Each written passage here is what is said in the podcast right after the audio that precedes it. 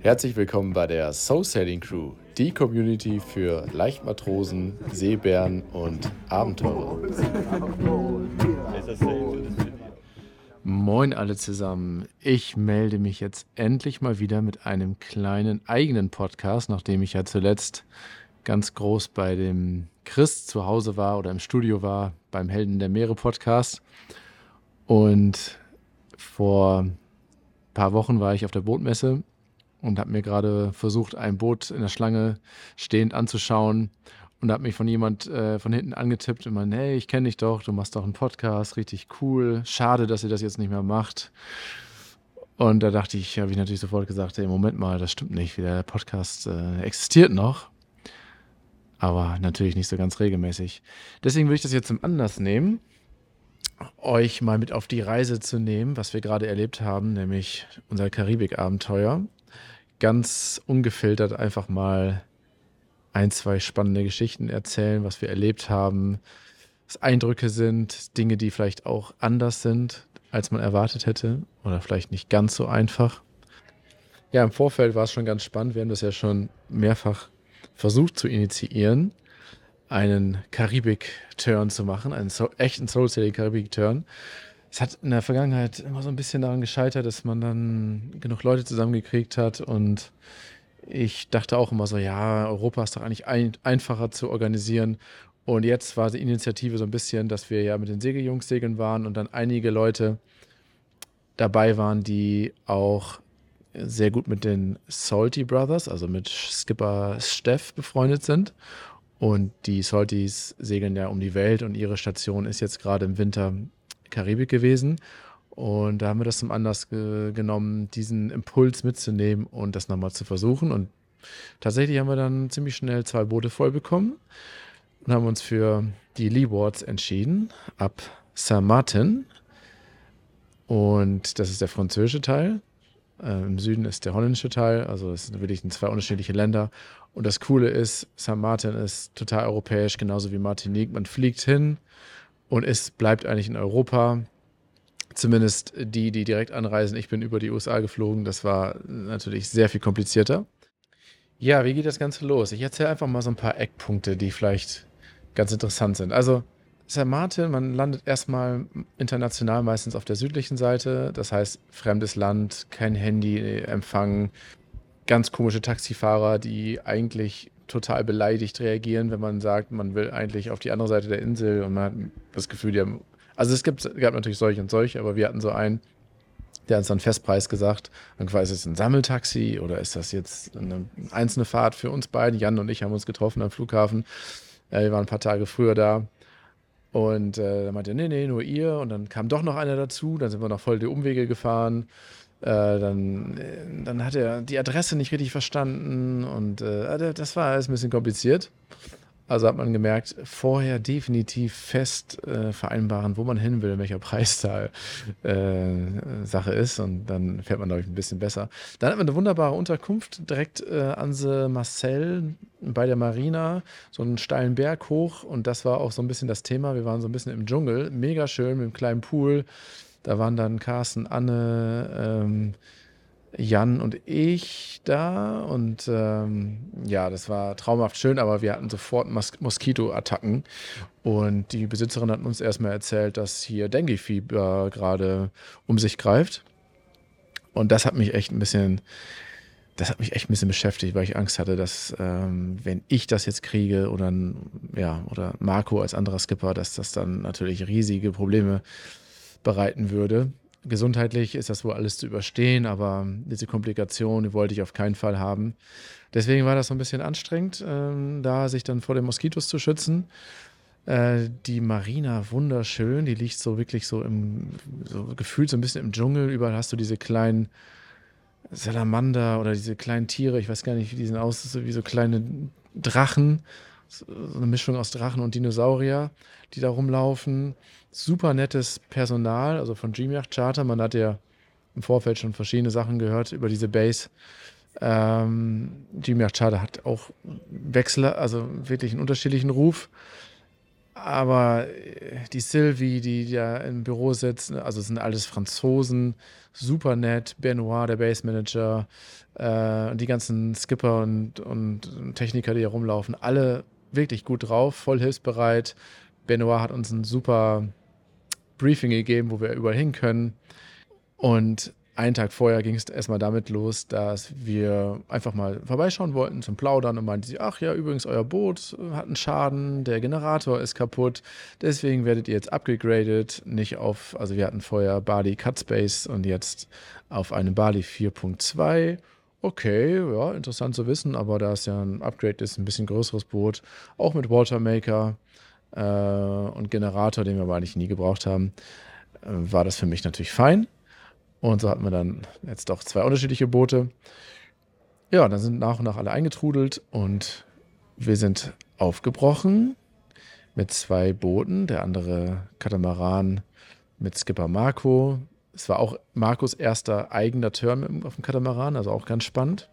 Genau, und dann haben wir eigentlich so geplant, gegen äh, im Uhrzeigersinn die Runde zu fahren, St. Martin, St. Barth, dann an St. Kitts und Nevis, eventuell noch Montserrat mitzunehmen und dann den langen Schlag rüber nach Antigua und Barbuda zu machen. Dann Anguilla noch, das ist nördlich dann wieder von ähm, St. Martin, also ein ganz langer Schlag. Und dann nochmal Naturschutzinseln bei ähm, St. Martin. So, war, so war der Plan. Und das war dann so ein bisschen komisch, weil auf einmal der Wind eingebrochen ist und wirklich auf einmal Flaute war, was ganz untypisch ist ja, wir hatten den ersten Segeltag richtig geilen Wind, richtig typischen Ostwind. Da sind wir runtergebrettert nach St. Barth. Da haben wir das erste Mal Einklarigen schon erlebt, was das für eine Challenge eigentlich ist. Ähm, die ganzen Superjachten da gesehen und das ist so ein bisschen das äh, Saint-Tropez der Karibik, wird auch so gesagt. Ja, und dann sind wir, haben uns so weiter vorgekämpft zu, ähm, zu den nächsten Inseln.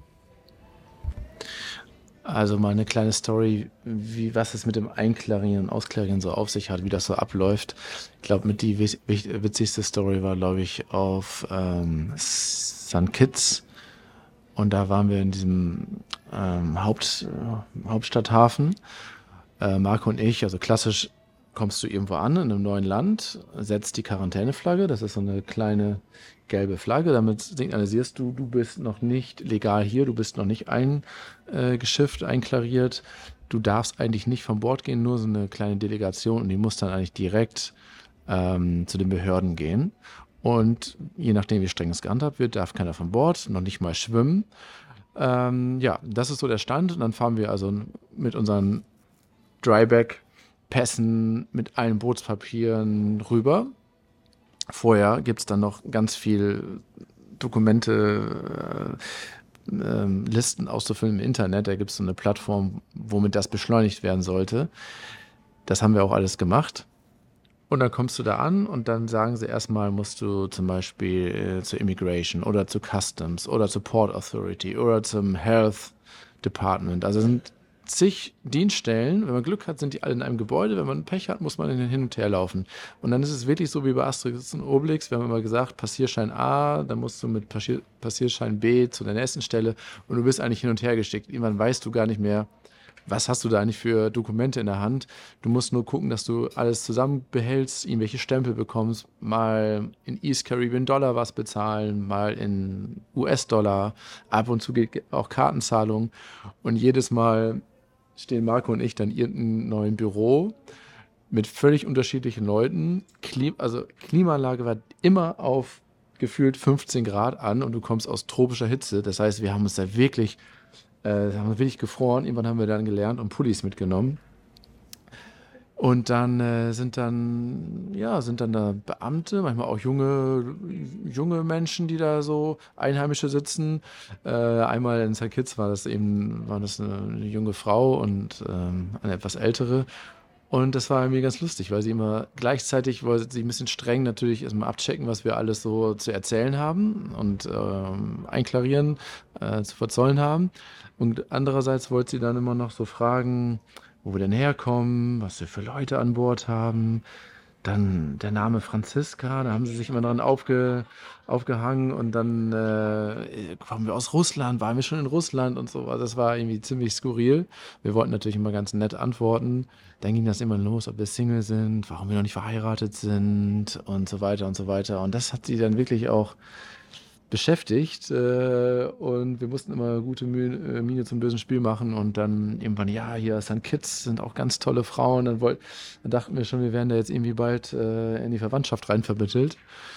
Ja, und dann hieß es, ähm, ja, wir müssen zum nächsten Büro gehen. Das war beim Fährterminal, das ist ein riesen Fähranleger für die Kreuzfahrtschiffe.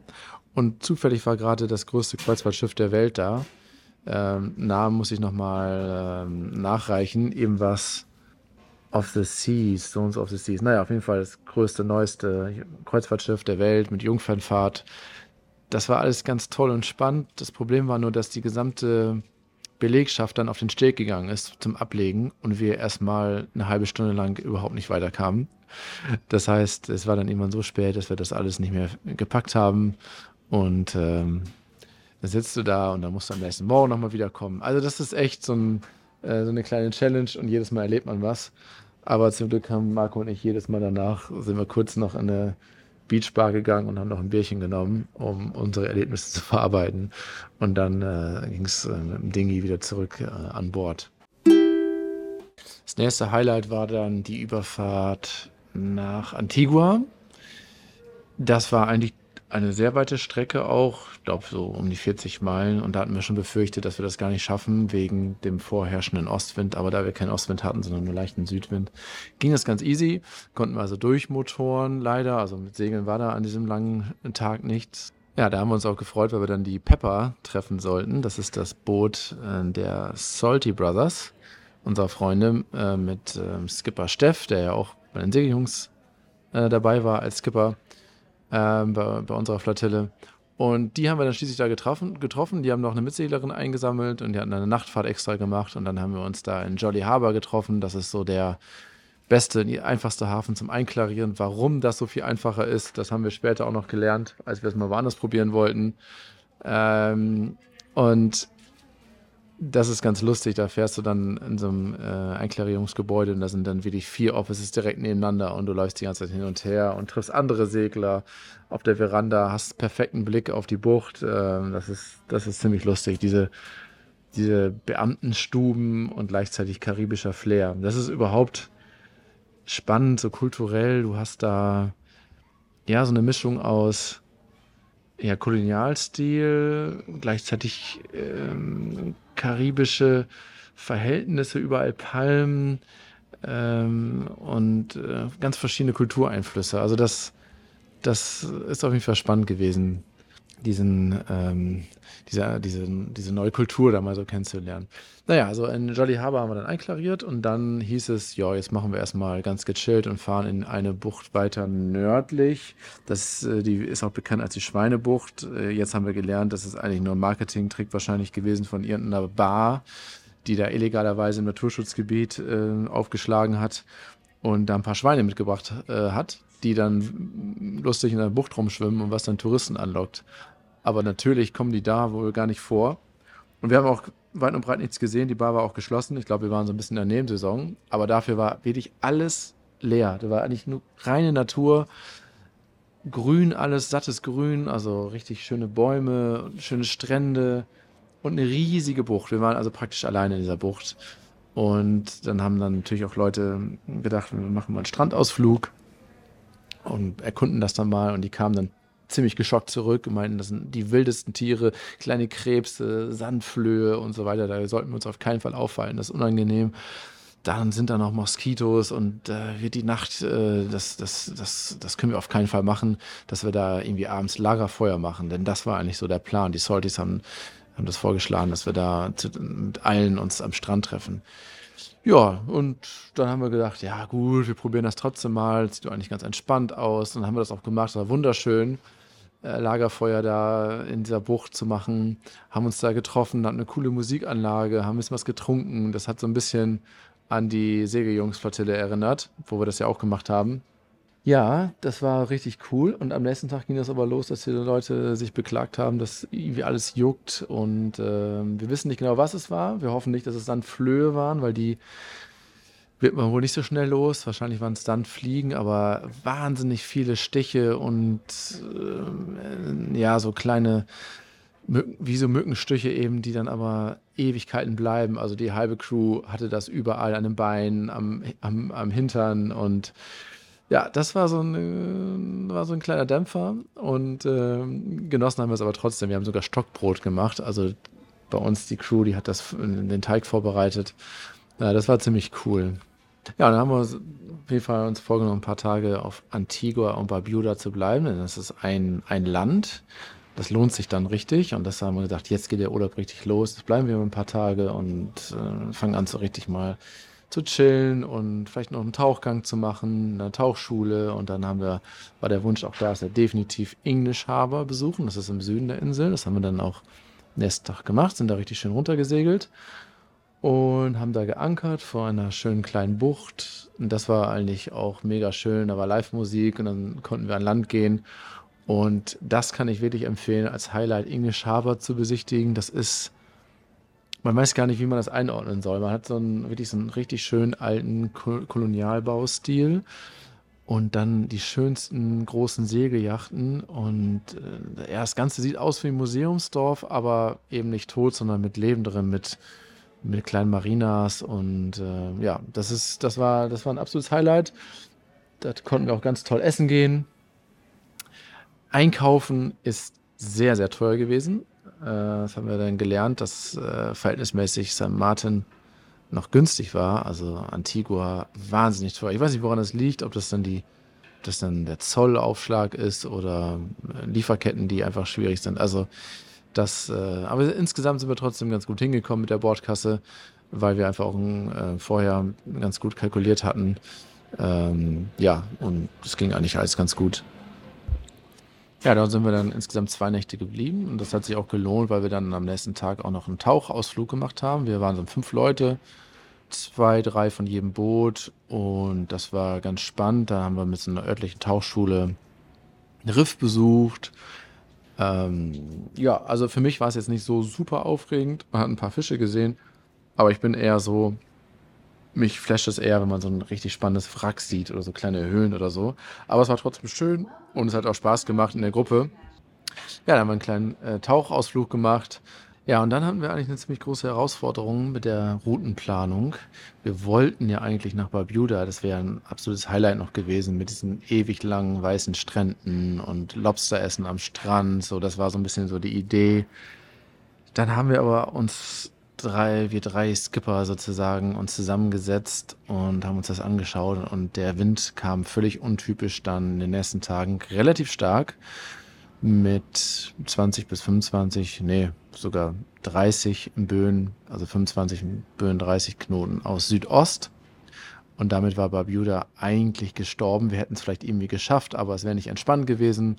Es war wirklich zu wild dafür. Und dann, ja, war es irgendwie schade, weil natürlich einige so sich auch darauf gefreut hatten, dann zu sagen, nee, macht keinen Sinn vom Wetter her, äh, lass uns noch einen Tag länger hier bleiben, dann sind wir nochmal um die Insel rumgesegelt, bei bestem Segelwind natürlich und richtig hohen Wellen dann auch teilweise. Das war auch schon herausfordernd. Aber ja, dann haben wir uns eigentlich vorbereitet auf unsere spannendste Tour, die wir gemacht haben, die wir geplant haben, und zwar ein Nachtschlag. Das war klar, dass wir dann also diese knapp 100 Meilen nicht ähm, in einem Tag schaffen. Und die Herausforderung ist so ein bisschen, man darf in der Karibik nicht im Dunkeln an- oder ablegen, denn in Küstennähe hast du immer die Gefahr, dass du irgendwelche Fischernetze triffst oder irgendwelche anderen Hindernisse und da wollen die Vercharterer sicher gehen, dass man das eben nicht macht. Finde ich aber auch vernünftig. Man muss das vorher dann anmelden bei DreamYacht und dann gibt es eigentlich keine Probleme. Und äh, dann haben wir das so geplant, dass wir eben diesen Südostwind nutzen, der natürlich perfekt dafür ist, um einen richtig langen Schlag von Antigua hochzumachen nach Anguilla. Äh, beziehungsweise Anguilla mussten wir dann auch streichen, weil wir gesehen haben, Wind, äh, äh, die, in den nächsten Tagen ist ein schweres Unwetter vorhergesagt. Das heißt, wir haben uns dann entschieden, nach erstmal nach San Martin zurückzusegeln und da eben ein, zwei Tage in unserem Hafen abzuwettern. Und ja, diese Nachtfahrt war dann spannend, die ganze Vorbereitung. Wir wollten erstmal ausklarieren in St. John's, John's Harbor. Das war aber ein Riesenfail. Wir hatten nämlich eine andere Bucht äh, fürs Ankern uns ausgesucht und dachten dann, ja, wir haben so coole Dinghies oder so ein schnelles Dinghy. Setzen wir drei Skipper uns rein und fahren dann eben hoch. So eine halbe Stunde war das dann auch und ja, da war aber ein bisschen Wind und Welle gegen an und wir waren platschnass. Ist eigentlich kein Problem, nur die Taschen werden nass, Handys werden nass. Mein Handy funktioniert jetzt noch nicht richtig mit dem Salzwasser. Das war also ein bisschen nervig und dann kommen wir da, kommen wir da an in dem Hafen und sehen eigentlich riesen Kreuzfahrtschiffe, wildes Leben, überall so Straßenmusik und so und dann werden wir von einer Behörde zur nächsten geschickt und haben die uns gesagt, so, nee, das machen wir eigentlich nicht hier, ihr müsst mit den Booten hier eigentlich mal rankommen, wir wollen uns die angucken und so. Und dann haben wir gesagt, nee, also das macht gar keinen Sinn. Wir fahren wieder nach Jolly Harbor, äh, also den ganzen Weg wieder zurück. Und dann musst du, und dann mussten wir praktisch mit den Yachten, war ja schon Südwind, gute sechs Meilen bei strammen Südwind, also gut 25 Knoten gegen an Motoren, um da unseren Stempel zu holen, um auszuklarieren. Und das, äh, das hat uns echt, also hat mich auch richtig genervt, wenn man so denkt, Wahnsinn, nur für diese Bürokratie muss man jetzt ähm, sowas auf sich nehmen und für die ganze Crew natürlich auch. Wir wollten uns ausruhen, vorbereiten für die Nachtfahrt. Naja, wir haben es gemacht, haben es durchgezogen und das war dann eine Herausforderung auch bei böigem Wind da zu ankern. Und naja, wir haben es alles geschafft, haben dann ausklariert und dann ging es los. Wir haben eine richtig geile Routenplanung gemacht, haben, haben uns eine Route ausgeguckt, wo wir nachts, also nicht zu nah auch an ähm, St. Barth vorbeikommen, sondern eben immer genug Abstand haben und dann sind wir losgefahren. Ähm, wir, unser Ziel war immer in Sichtweite zu bleiben. Äh, nur ein Boot hatte oder zwei Boote hatten, glaube ich, AES. Ähm, die anderen Boote hatten eigentlich gar keine Verbindung zur Außenwelt. Also mit Handy ist ja auch alles schwierig dort. Äh, so haben wir gedacht, wir bleiben in Funkweite. Das bietet eigentlich ein sehr, sehr gutes Gefühl, finde ich, wenn man andere Boote sieht, also Freunde sieht einfach. Und dann sind wir losgesegelt und das war dann super schön, in den Sonnenuntergang reinzusegeln. Bei bestem Wind. Wir haben uns gleich für eine Segelkonfiguration entschieden. Wir sind, glaube ich, im Groß, im zweiten Ref gegangen. Die Fock, Selbstwende Fock beim Cut ist ja Standard, ganz draußen. Und so sind wir so konstant mit sechs Knoten gesegelt, was für einen Cut eigentlich ganz okay ist. Und wir wussten, da müssen wir nicht viel dran ändern. Dann haben wir dann in der Dunkelheit gesehen, komisch, Marco wandert immer weiter aus nach Steuerbord. sehen wir kaum noch und dann funkt man und dann checkt man so ein bisschen die Kurse ab und dann, ja, okay, dann hat er seinen Kurs ein bisschen angepasst und dann sind wir drei immer in Sichtweite geblieben. Und das ist super spannend dann zu sehen, wenn ein Boot mal ein bisschen weiter weg ist. Dann haben wir gefunkt und haben unseren Kurs etwas angepasst, beziehungsweise Geschwindigkeit gedrosselt also Segel ein bisschen dichter mal geholt und so, dass wir immer zusammengeblieben sind. Ja, dann sind wir eigentlich so die ganze Nacht gesegelt. Wir haben natürlich richtig schön Schichteinteilung gemacht. Bei uns hatten wir zwei Stunden Schichten mit einer Stunde Überlapp. Das heißt, man hat eine Stunde immer mit einem Partner gehabt zusammen. Und ich äh, war immer Springer, bin immer mal hochgekommen, habe geguckt, ob alles gut ist. Und manchmal hat man dann auch gemerkt, wow, die anderen, auf einmal sehen wir das Rücklicht und das ähm, Seitenlicht, also rot oder grün. Und auf einmal sieht man, wie weit die auseinander liegen. Und da hat man erstmal gemerkt, wie nah man sich auch kommt. Also man muss auch aufpassen, dass man sich nicht über den Haufen fährt. Das war ganz lustig. Und ähm, ja, so in der zweiten Nachthälfte haben wir dann so Wetterleuchten gesehen. Und dann wussten wir schon, dass Unwetter, was von Nordwesten über die gesamten karibischen Inseln ziehen sollte, das kommt langsam näher. Und das ist schon ein bisschen respekteinflößend, wenn du dann Wetterleuchten siehst und weißt jetzt nicht, wann kommt das jetzt. Und so haben wir immer gefunkt und die Salties hatten äh, Starlink an Bord und deswegen hat der liebe Steff uns immer mal wieder so ein kleines Wetterupdate gegeben, so eine kleine Funkstation und wir äh, anderen beiden Boote haben fleißig mitgehört und so klang das dann. Kann sein, dass es um 1.30 Uhr fängt zu regnen, ist aber wie gesagt nicht stark, da hat eigentlich auch nichts hat. Der Peak ist so um 3.30 Uhr, glaube, da ist dann wieder dämmt. Ähm, wir haben auch was mit der Wetterleuchte und so ähm, zu tun hat, das ist ja die Joule-Kilogramm in der Luft. Also, die also richtig spannend. Äh, da gab es so ein richtig kleines Wetterbriefing und äh, ja, das hat wahnsinnig viel Spaß gemacht. Also unser Plan ging perfekt auf. Sonnen, Sonnenaufgang oder Morgengrauen sind wir dann äh, bei der Meeresenge angekommen, diese Naturschutzinsel östlich, nordöstlich von St. Martin und St. Martin selbst. Und ähm, das ist immer wieder auch also beruhigend dann zu sehen, bei Licht alles ist in Ordnung und ähm, die Anspannung fällt ein bisschen ab. Denn äh, bei Dunkelheit ist, wenn es irgendwelche Probleme gibt, alles viel, viel spannender und gefährlicher natürlich. Also wir haben dann abends auch ein nochmal ein richtiges Sicherheitsbriefing gemacht, haben uns so die ganze Notausrüstung angeschaut. Ähm, was passiert beim Mann über Bord? Was machen wir? Jeder muss ein Licht dabei tragen, jeder muss Rettungswesten tragen nachts. Ähm, keiner klettert irgendwie bei den Segeln rum, macht irgendwas. Da werde ich mal mit dazu geholt. Wir haben extra noch eine Sicherheitsleine gespannt, dass, ähm, beim Cockpit, dass da keiner über Bord gehen kann.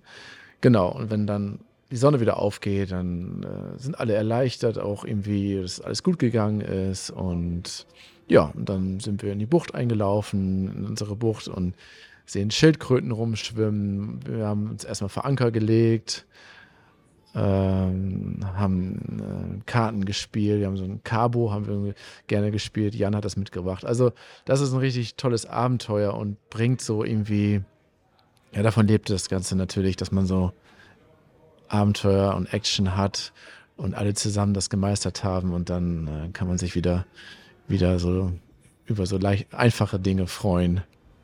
Dann sind wir noch einen Tag rausgefahren. Das war nochmal richtig nice an, so einem, an diesem Naturschutzstrand, nachdem wir eben zwei Tage dann wirklich krassen Regen haben, hatten in der Marina. Da äh, sind wir dann eben reingefahren. Ach so, das war noch eine kleine Story. Unser Boot war völlig undicht, haben wir dann gemerkt. Wir hatten ja den ersten richtigen starken Regen und es hat in den Navitisch, also wirklich wie so ein Wasserfall da rein und das war richtig krass. Ganz viele Sachen sind äh, überflutet worden und es ist eine nagelneue Bali gewesen und die Techniker haben auch gesagt, das ist der Wahnsinn, das darf eigentlich gar nicht passieren. Hm, unser Wassertank war auch undicht, das hat uns die ganze Zeit begleitet, dass wir immer sehr viel Wasser, Frischwasser aus der Bilge pumpen mussten. Ja, also die Qualität dieser neuen Charterjachten, die ist teilweise wirklich bedenklich, heißt es, glaube ich, richtig. Und ja, das, da muss man wirklich drauf achten. Wenn man neue Boote hat, man darf da nicht darauf vertrauen, dass da alles in Ordnung ist. Wir hatten ganz viele undichte Stellen an Bord, haben wir beim Regen gemerkt. Die Salties haben uns dann geholfen, mit Plan und in so einer Abdichtpaste das in den Griff zu kriegen. Wir haben nachts wirklich äh, Mayday an unsere Base Manager geschickt. Äh, das Boot wird hier geflutet. Ich weiß nicht, was alles kaputt geht. Die waren, glaube ich, auch zu faul, dann abends da zu reagieren. Und dann haben wir gesagt, okay, wir, wir haben jetzt so eine professionelle Hilfe gekriegt. Ähm, Salties, ähm, schreibt doch mal eine ordentliche Rechnung. Äh, das reichen wir dann ein bei Dream8 und das haben sie auch anstandslos dann gezahlt. Ähm, ja, mm, dann haben sie uns aber auch noch einen Tag länger geschenkt an Bord, sodass wir nochmal das Boot einen Tag länger behalten durften. Äh, das war auch ganz lustig. Dann sind wir also nachdem das andere Boot schon ausgecheckt hat, ähm, fast mit allem Mann bei uns drauf. Da waren wir also 14, 15 Leute ungefähr und sind noch in die Marigot Bay gefahren, äh, haben da noch eine Nacht verbracht. Äh, das war auch ganz spannend. Die, die Peppers, die Salties waren auch dabei. Genau. Und dann war der Turn auch schon äh, vorbei. Ja, so als kleines Resümee, was kann man sagen über so einen Karibik-Turn? Die Menschen sind, also es ist insgesamt natürlich ein ganz anderes Erlebnis als in Europa zu segeln. Das ist äh, das Kulturelle, die, die Menschen sind ganz anders drauf, sind super freundlich, aber man muss auch ein bisschen schauen, immer, wo man, wie viel Sicherheit man jetzt äh, einplanen muss. Man muss immer das Ding hier anschließen. Wir haben Glück gehabt, es ist nichts passiert. Man muss auf Krankheiten achten, also eben diese Mücken, von Mücken übertragenen Krankheiten. Ähm, man muss vor allen Dingen Zeit einplanen beim einen ausklarieren und das ist wirklich ein Planungsfaktor. Es ist, wenn man mitten auf dem Turn ist und denkt man, oh Gott, ey, ich wünsche mir wieder Europa, äh, in Europa zu segeln. Das ist schon wirklich eine Sache, die kann ein bisschen anstrengend sein. Ähm, man hat in der Regel tolle, tolles Wetter natürlich, tolle Winde. Das macht super viel Spaß.